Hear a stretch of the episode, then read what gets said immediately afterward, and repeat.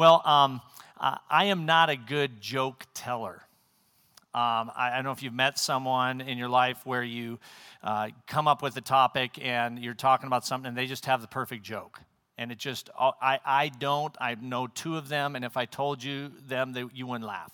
I'm not a good joke teller. But one thing that the Lord's blessed me with is a lot of stories about myself making blunders that serve as good jokes, uh, just their real life. And um, uh, as a child, growing up and around the family table, we'd sit around and tell our stories, our stories from the day, and most of them were pretty funny. You're not to believe what I did, and this, and and uh, one of the words that kind of floated through our family around the table, and, and, and we'd say, Oh, I was such a dip today. And the word dip may or may not feel uh, appropriate to you. I hope it's not offensive, but today I want to talk about how God uses dips.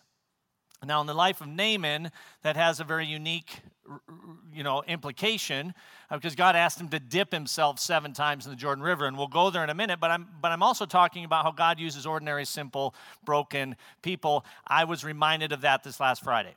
Um, uh, Thursday afternoon actually tends to be the catch up on homework afternoon uh, in our home. Whatever didn't get completed on Monday, Tuesday, and Wednesday, and sad to say, sometimes it's nothing, and so it's all Thursday. And thankfully, we're still at kindergarten and second grade. So homework is relatively simple. Draw a picture of your house, make your fire escape plan, memorize your address. Mom and dad will teach you the wrong one, like I did on Thursday and then you'll feed it back, and the teacher will send back a corrected page with your correct address. That's not what I'm telling you about because what happened was this little note showed up in a pile on the homework I was going through with my boys, and it said um, from, from the teacher, of course, your child was having our second annual uh, party, pajama party for your class, for the class tomorrow. Please send your child in pajamas and they can bring their favorite stuffed animal. And so I went to Tatum, our kindergartner, and I said, Tatum, tomorrow you have a party. That's so exciting. And you get to go in your PJs. He goes, No, I don't, Dad. I said, No, you do. It says right here on the note, you do. So in the morning, I'm not going to have a change of clothes. You're just going to wear your PJs to school. Noah, my second grader, is going, Dad, I have the party. I go, No, that's not you, son. It's right here. It's Tatum. You know where this is going, don't you? Because the next morning we got up and we had an interesting morning of arguing with Dad clearly stating authoritatively what I know to be true. Tatum, you're going to class in your pajamas, you're having a PJ party. The best news is it's Fire Awareness Week, so you're going in your fireman pajamas. so that's great. I don't want to take a stuffed animal. All right, I'll let you not take a stuffed animal because I don't have a party, Dad. Yes, you do. Noah, meanwhile, is over saying, I need to wear pajamas. No, you don't. They're going to make total fun of you if you wear pajamas to school. This is how we arrive at school. They get out. I don't know what they were muttering under their breath. And on Friday, as it would be at work, we were hosting a delegation from Cuba, just as we're prayerfully seeing how God would work and maybe opening doors there. So, this is really important meetings. In fact, I even wore my full suit to that and these were very important moments. And wouldn't you know, right in the middle of my presenting my little section, my phone buzzes. And I glance down at it for a New York second, and it, all I see is OMG. It's from my wife. So as soon as it was done, I go back to my phone, I look at, and I'm like, oh, I need therapy. Actually, my kids need therapy now because it was something along the lines of OMG, Tatum did not have a pajama party. He was the only one in pajamas. Noah was the only one not in pajamas. So um, I'm sure I'm the only parent in the room that's ever done something like that, but I definitely felt like a dip. And um, uh, and, and I'm just glad, and I mean this, this part seriously, is I really am glad that God uses me in spite of those realities. And, and I think in, in 2 Kings 5, where we'll take the next few minutes, that will become more and more evident. In fact, follow this line if you would for me, and, and this might be a, a bit much to, to chew on, but, but I think it, it, it exemplifies the fact that God takes nothing. In fact, God has taken something that was nothing and turn that nothing into something that can do something with nothing and lead more that are nothing into something that is really something. And if you can figure that one out, then you have heard what the Lord wants, I think, for us to hear today. And, and, and let me sum it up God wants to take us as broken, weak vessels and do something amazing. And, and, but it's to, there's a catch to it. There, there, there's a catch to it. And the catch is this that, that God does indeed take nothing and create something. But along the way, for each one of us, He asks us to live by faith and oftentimes calls us to unexpected, uncomfortable obedience in order to use us in powerful ways. And therein lies the challenge. Very few people would argue with the fact that God uses ordinary people because we look in the mirror and go, that's who I am. And, and, and, God's doing work in me. But it's that obedience, it's the risk taking, it's the unexpected that may become pretty uncomfortable pretty fast. See, I think there's something that can happen, maybe not to you, but I know I battle with it ever since coming to the beauty and truly the beauty of the high country to come like come live up on the mountain. We talk we illustrate you know oh that was a mountaintop experience and then i had to go back to real life well, in a sense, we come up on the mountain, we reside here in this gorgeous piece of God's creation. And what I fear and what I see, not only in my own life, but around me at times, is that sometimes there's kind of a mentality of I go out and I, I risk for God, but then, good thing, I have this insulated, comfortable place I come back to, I climb in and I live my life. And I would challenge you to consider that God doesn't distinguish between those. God doesn't go, right, so I've called you to go take risks and, yeah, then kind of create your comfortable world. I think Scripture would affirm that God says seven days a week, 24 hours a day, I'd like you out taking risks and being obedient and being humble and letting me move through the ordinary and to do extraordinary things. But I feel like even kind of where we live lends itself to this tendency to that comfortable world I live in. I, I, think it's rather rampant around our country, quite frankly, but, I think we're in a place where it might even be a little easier. About 2,200 miles southwest of California, there's a little island. It's in the Hawaiian Islands. It's called Molokai.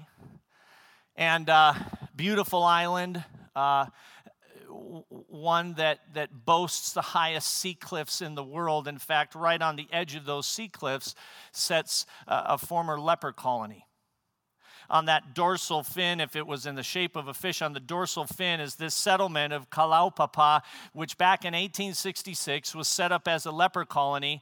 And, and, and not long after, about seven years later, uh, a, a gentleman named Brother Damien, a Belgian missionary, came to serve the lepers, the outcasts, the rejects. He served faithfully, just an ordinary, normal guy, for 16 years until he died of leprosy himself. When he arrived, he found them living in caves, uh, barely surviving. In fact, in that day, what they would do often uh, is, is load the leper onto a boat, take them out about two, three hundred yards from the shore, and, and pretty much dump them over and say, Swim to shore, good luck. Basically, saying you're a reject, you're not worth much of anything, if anything, hopefully you survive. That's what Brother Damien found, and over the course of his ministry, uh, made a difference in the lives of many just an ordinary guy. Maybe you've never heard of him. Uh, leprosy has its way of affecting in very visual ways. Uh, uh, it, it's not around much anymore, but back in the day, it was, it was horrible. We understand scripture maybe a little more when we read that they were total outcasts. They were to live outside the city, they were not to be touched, they were not to be associated with. Visually, no one wanted to get close to them. Well, Naaman was a leper. Naaman was a leper, and yet Naaman was this great commander. And we read in 2 Kings uh, chapter 5, beginning in verse 1, the story that many of us are familiar with. I still can picture the images uh, as a child of the story of Naaman on the flannel graph. Cue definition of flannel graph for many people in the room. Uh, but it, it, again, just images that come to my mind, and, and there's a lot of, uh, of lessons to come from that story. I'd like to draw us to one how God uses ordinary, no name, if you may, people to accomplish as well. Read with me uh, 2 Kings chapter 5, beginning in verse 1. Naaman, commander of the army of the king of Syria, was a great man with his master and in high favor because by him the Lord had given victory to Syria. He was a mighty man of valor, but he was a leper. Now, the Syrians, on one of their raids, had carried off a little girl from the land of Israel, and she worked in the service of Naaman's wife. She said to her mistress, Would that my Lord were with the prophet who is in Samaria, he would cure him of his leprosy. So Naaman went in and told his Lord, king, Thus and so spoke the girl from the land of Israel. And the king of Syria said, Go now, and I will send a letter to the king of Israel. So he went, taking with him 10 talents of silver, 6,000 shekels of gold, and 10 changes of clothes. And he brought the letter to the king of Israel, which read, When this letter reaches you, know that I have sent to you Naaman, my servant, that you may cure him of his leprosy. And when the king of Israel read the letter, he tore his clothes and said, Am I God? To kill and to make alive, that this man sends word to me to cure a man of his leprosy?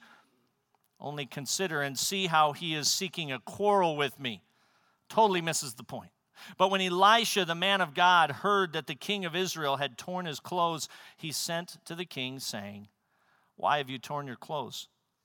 Let him come now to me, that he may know that there is a prophet in Israel. So Naaman came with his horses and chariots and stood at the door of Elisha's house. Now, the backstory uh, to Naaman, and, and it's explained a bit in these first verses, is that he was really an incredibly successful commander of the army on the outside, unbelievably favored. In fact, the phrases that refer to him are great man, one in high favor, man of valor. Josephus uh, believes, writes that Naaman was probably the anonymous archer who killed, who shot and killed King Ahab in battle. Naaman had a reputation, and it was a good one.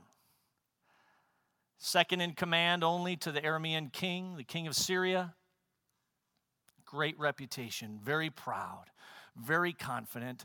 But like so many who deal with pride and maybe some overconfidence, there was this deep root of insecurity. Eh, the reason I, I jumped to that conclusion is what we'll see in a few minutes is you see his response when he's told what he's to do and how it all plays out. Here's Naaman, this great man, but an outcast in society were he to reveal his leprosy.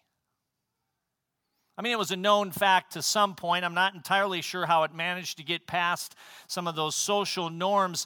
But again, a man of great success, and not perhaps uh, unlike many of us, his insecurity was masked by a life of outward success. I wonder if sometimes our leprosy, our hidden uh, infirmities or battles, uh, get safely tucked away and, and, and rarely dealt with, but kind of always gnawed our sense of value and purpose. And, and God says, you know what? You, you need to come as you are, because I already know you. I'm in the business of dealing with weak. I'm in the business of dealing with broken, those not of noble birth. I'm in the business of dealing with them and doing amazing things and redeeming them healing them. And Naaman was about to ex- experience that uh, in not uh, too many moments later. In fact, if you go back to our passage, uh, verse 9 again, Naaman came. He's coming to Elisha's house uh, with his horses and chariots and stood at the door of, of Elisha's house. Verse 10 And Elisha sent a messenger to him, saying, Go and wash in the Jordan seven times, and your flesh shall be restored, and you shall be clean. But Naaman was angry and went away, saying, Behold, I thought that he would surely come out to me and stand and call upon the name of the Lord his God and wave his hand over the place and cure the leper. Are not Abana and Pharpar, the rivers of Damascus, better than all the waters of Israel? Could I not wash in them and be clean? So he turned and went away in a rage. Talk about dashed expectations. Naaman was pretty confident in himself. He'd been told the prophet of Israel would take care of it. And, and, you see this whole thing take a turn in a way that he completely did not expect. Uh, number one, Elisha, when uh, he hears that Naaman is at the door, again, great entourage. This wasn't just Naaman and a servant, this is horses and chariots bearing gifts. If you read farther in the chapter, you discover how that played out with the gifts. It's a big deal. And Elisha sends his servant. For a proud man like Naaman, that does not work. The servant, Gehazi, you can read more about him later, not a really great guy, comes out and says to Naaman, You need to go bathe in the Jordan. That is not good news. Naaman responds clearly frustrated. In fact, he uh, again names a couple of rivers, rivers from Damascus. These are not, uh, the Jordan is not one of those crystal clear rivers like we might be used to seeing up in the mountains. Uh, recently in, in Canada, in the, in the Canadian Rockies, and looking at one of the rivers running by, I thought, boy, I could just dip a, a glass in here and I think I'd be fine drinking. The water was so clear, it was beautiful. Chilly, but beautiful. Uh, Naaman knew well the reputation of the Jordan, filthy river. It was filthy then, it's even more so now, even so much so that locals are trying to avoid that baptisms uh, take place in the Jordan as often as they do even these days by tourists because of how filthy the water is. And Naaman, in his pride, says, You couldn't have even had me go bathe in a different river, not the Jordan. God seems to work in unexpected ways. He arrives with his entourage. After all, he, he's Naaman. He never sees Elisha, he just sees this servant and is told to go bathe seven times. Remember that Naaman is coming based on Elisha's statement early on let him come now to me, that he may know that there is a prophet in Israel. Naaman is safe to assume it's going to be a big deal. But God is in the business of doing things different than what we plan. In fact, God really doesn't even need the spectacular to accomplish the spectacular. Rarely. In fact, it's, it's in the simple that I think God moves most often, and I think that's often why we miss it. He's more concerned with our humble obedience than our grand production. And we live in a society, certainly here in the United States, where production is what it's all about too often where we measure, albeit importantly, we measure things to the point where we miss the simple, we miss the ordinary, we, we miss how God was just on the move in small details. How about divine appointments in your life? It's really a battle for me. I'll just be honest. I don't know if you relate to that, but it's a battle for me sometimes uh, to, to in, in, my case, be a part of a ministry that I just feel like, wow, it's just wow. And, and then, oh, another wow. And oh, wow. Like the video you saw. Wow, it's amazing. And the battle is, I love getting to see that and give testimony, and, and it moves me truly emotionally and deeply and spiritually, and yet to come back and forget that the guy on the corner and my neighbor next door, they're lost and they need Jesus. And to come back and forget that my country is a mess and maybe I need to stand for truth. To come back and begin to enter into what I think has become part of our lifestyle too often of saying, I'm just going to be quiet and call it grace. I'm just not going to say anything and, and say that I'm extending grace to you, or I'm going to love you by tolerating. And, and God's calling me to risk. And God's calling me to speak truth in just an ordinary moment with a friend, with a family member, with a neighbor, maybe for the gospel's sake. Uh, maybe a relational issue. I don't know what it is, but I, I, I bet that the Holy Spirit, even now, is kind of pricking and bringing ideas and situations to mind. And I would, I would take it a step further and say, before you lay your head on your pillow tonight, and before I lay my head on my pillow tonight, I will have either encountered and engaged multiple divine appointments or I will have walked right past them. Because God doesn't need spectacular to do something spectacular. He just needs humble, obedient children who, who are ordinary people willing to risk And I don't know what that risk is for you. I can name a few things for me. Uh, the risk of, okay, the risk wasn't in getting my son up yesterday, my two boys, and there wasn't risk in taking them to Krispy Kreme uh, for breakfast. Well, maybe a little risk with with my wife and that not being really healthy, but I'm just trying to preserve them, fill them with preservatives and and enjoy that. but that's maybe not the risk, but where the risk is is, is whether I take the moment in that kind of ordinary interaction with sprinkled donuts to, to demonstrate to my boys that the man on the side of the road asking for help is worth more than a wave. Uh, that, that the person who checked me out and charged me for the donuts is worth more than just a quick thank you, that I can engage in a little bit deeper conversation. Maybe that's the risk because I'm really busy and I need to get home because I got this sermon I need to prep for. I don't know where that is, as ordinary as it may be, but God doesn't need the spectacular to accomplish the spectacular. And in, the, in Naaman's case, Naaman walks away. He walks away with dashed expectations, like so many of us may do in the course of uh, our walk. But thank goodness for two no name heroes think in verse 2 now the Syrians on one of their raids had carried off a little girl from the land of Israel, and she worked in the service of Naaman's wife. She'd been kidnapped, she'd been taken away. She's not with mom and dad, she's an orphan. And she's in the service of Naaman's wife. This is not a good circumstance for her, but I don't know her name. But I truly and sincerely hope that in heaven I get to bump into her and say, Thanks for being faithful and taking a risk because she risked her life when she said what she said in verse 3. She said to her mistress, Would that my Lord were with the prophet who is in Samaria, he would cure him of his leprosy. She banked everything on the fact that the God of Israel would come through, and she took a risk. And it's that that prompted this chain of events that led to the point where Naaman is standing in front of Elisha's house, his expectations dashed. I thought he'd come out. After all, I'm Naaman.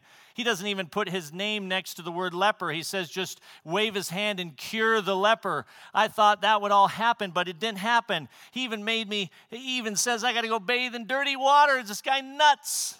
And he left in a rage, and thank goodness for the second set of heroes, if you may. And I don't know their names either, but in verse 13, just ordinary servants came near and said to him, My father, it is a great word the prophet has spoken to you. Will you not do it? Has he actually said to you, Wash and be clean? It's as if they say, You have nothing to lose. Could you give it a try?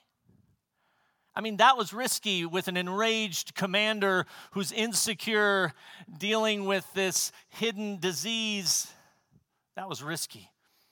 But that Aramean servant challenged Naaman's decision to walk away, and God intervened in the midst of that ordinary moment. You see, God used seven simple dips in a muddy river, a couple of no name servants, and an unseen prophet to perform a life transforming miracle.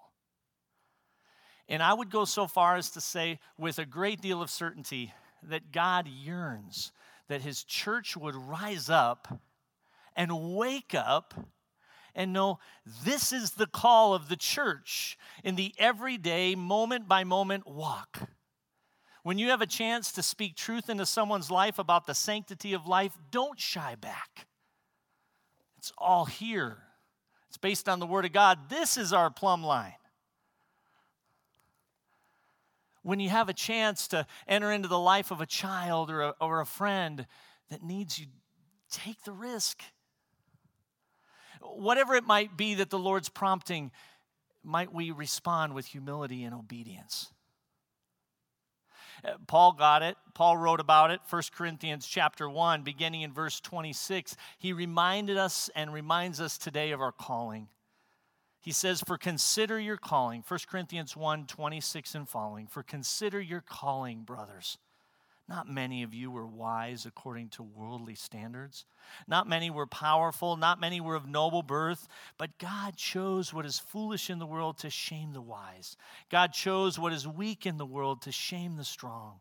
God chose what is low and despised in the world, even things that are not, to bring to nothing things that are, so that no human being might boast in the presence of God. And he brings it back to the main thing. He says, He is the source of your life in Christ Jesus, whom God made our wisdom and our righteousness and sanctification and redemption. Therefore, as it is written, let the one who boasts boast in the Lord. That is our call. And as I read verses like that, and he says, weak and, and, and broken and not of noble birth, I'm going, he must have been thinking of me. And God goes, Yeah, and I delight myself in you. I know you by name. I ask myself, God, I want to be used in a mighty way. And, and I don't want us to be deceived to go, well, then I got to go do something big and spectacular. Maybe we will someday. Maybe we'll be a part of that in terms of the way we measure it. But I would challenge us and say, we already are. We serve an almighty God that wants to do a miracle in someone's life today. And he'd love it if his children would go, I'm available. What do I need to do? I'll be obedient. I'm humble and available, whatever that means. I think of uh, many illustrations of this. And I give you this one, and you'll understand why I'm giving you a little bit of a disclaimer, not just because of the fruit, but more because of the ordinary individual a guy uh, by the name of Albert McMakin. Albert McMakin was a 24 year old farm boy who had come to Jesus and was sold out. He was excited.